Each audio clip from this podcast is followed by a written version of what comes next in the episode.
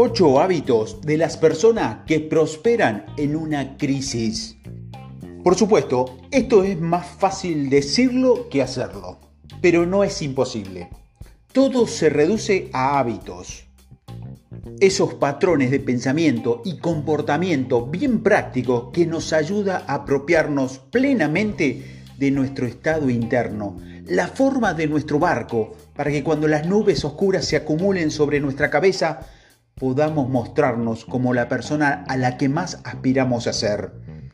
Y cuando caemos, como todos lo hacemos, podemos levantarnos rápidamente. Con ese fin, aquí hay ocho hábitos que te distinguen de las personas que prosperan durante la crisis, permitiéndoles capear mejor la tormenta de la vida y salir mejor parados de ella. Primero, empiece con quién. Sé que Simon Sinek dijo que comenzar con el por qué, pero a veces nuestro por qué puede ser ilusorio. En cuyo caso, comience con quién. Tómese cinco minutos para escribir los rasgos de persona que quiere ser en este momento y la historia que quiere contar sobre cómo apareció durante este tiempo de turbulencia en su trabajo, en su familia, en su comunidad en general. Cuando tanto es incierto, busque dentro de sí mismo la certeza de que no puede encontrar en ningún otro lugar. Hay muchas cosas fuera de su control en este momento, lo entiendo, pero cuando decide tomar el control de cómo se presenta en el mundo, se empodera para manejar mejor todo lo demás. Estoy comprometido a encarnar el propósito, la gratitud, la gracia y la generosidad durante este tiempo de turbulencia. ¿Y usted? Segundo, practique rituales diarios con autodisciplina radical. La resiliencia no es lo que tienes, es lo que haces. En tiempos difíciles es importante redoblar las prácticas y los rituales que te ayudan a dar vida a tu mejor yo, tanto física, mental, emocional y espiritualmente. Pon tu alma, mueve tu cuerpo, come bien, prioriza tus horarios, tómate un tiempo para leer, para mantenerte conectado. Las pequeñas prácticas que realizas cada día pueden marcar una gran diferencia a medida que navegas en tiempos de incertidumbre. Tercero, vigile su energía. Las emociones son contagiosas. Es fácil dejar que los miedos de los demás se conviertan en los suyos, así que sé diligente en establecer límites firmes para mantener la negatividad de los demás fuera de tu campo emocional. Quizás esto requiera evitar a ciertas personas o limitar el tiempo en línea. Por otro lado, tenga la intención de mantenerse conectado con aquellas personas que llenan su taza en lugar de drenarla. Cuarto, acepte la incomodidad. No puedes crecer sin ella. Las investigaciones muestran que las emociones difíciles son importantes para que podamos crecer. Entonces, si ha sido un desafío para todos lo que el 2020 nos ha arrojado, abrace esas emociones incómodas como parte integral de lo que requiere para poder crecer y convertirnos en la persona que queremos ser. La adversidad nos presenta a nosotros mismos Debemos replantear nuestros problemas actuales como oportunidades indispensables para nutrir nuestra fortaleza y descubrir en nuestro interior el dominio completo de coraje, compasión, creatividad y fuerza que de otro modo podría haber permanecido inactivo. Quinto, conéctese con su yo espiritual. El físico Albert Einstein ha observado una vez que el hilo común que comparten las personas más influyentes es que primero se han alineado con su yo espiritual y luego con su yo físico.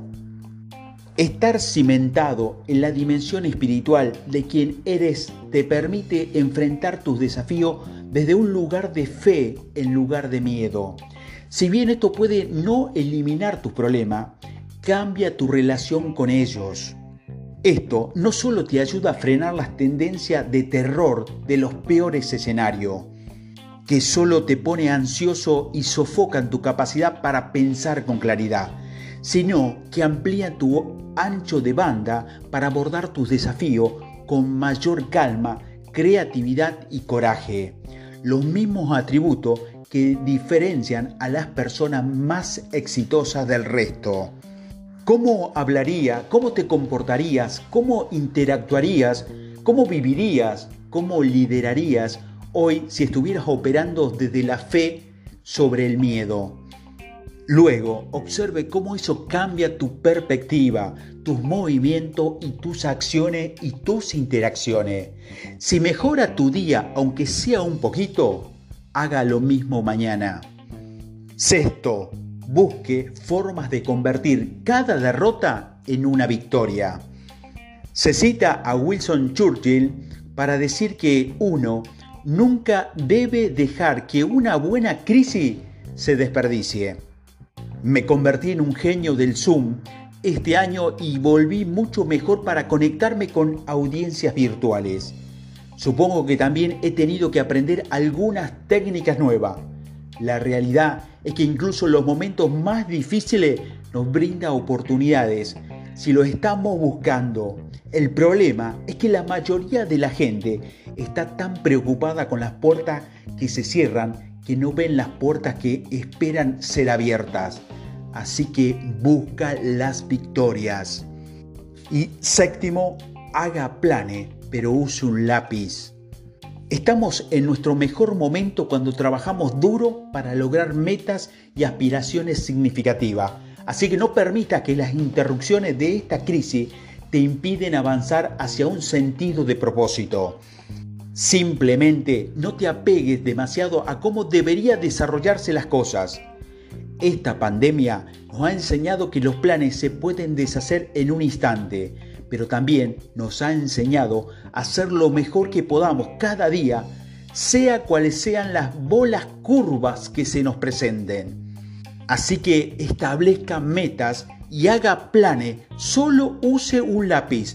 Como decía papá, bienaventurado lo flexible, porque se deforman. Y octavo, sea amable con usted mismo, especialmente cuando falle. Todos vacilamos, todos caemos, incluso lo más evolucionado entre nosotros puede ser presa del miedo y de las inclinaciones más bajas de la naturaleza humana. Entonces, cuando no llegue a ser la persona a la que más aspira a ser, adquiera el hábito de tratarse a sí mismo de la manera que lo trataría la persona más cariñosa que conoce. Después de todo, golpearse a sí mismo no lo eleva más, hace todo lo contrario. Los estudios han demostrado que al perdonar tus debilidades o tus errores y practicar la autocompasión, te prepara para recuperarte más rápido y levantarte más fuerte. Cuando te comprometes a priorizar lo que te empodera, te das cuenta de que eres más grande que cualquier problema que puedes enfrentar.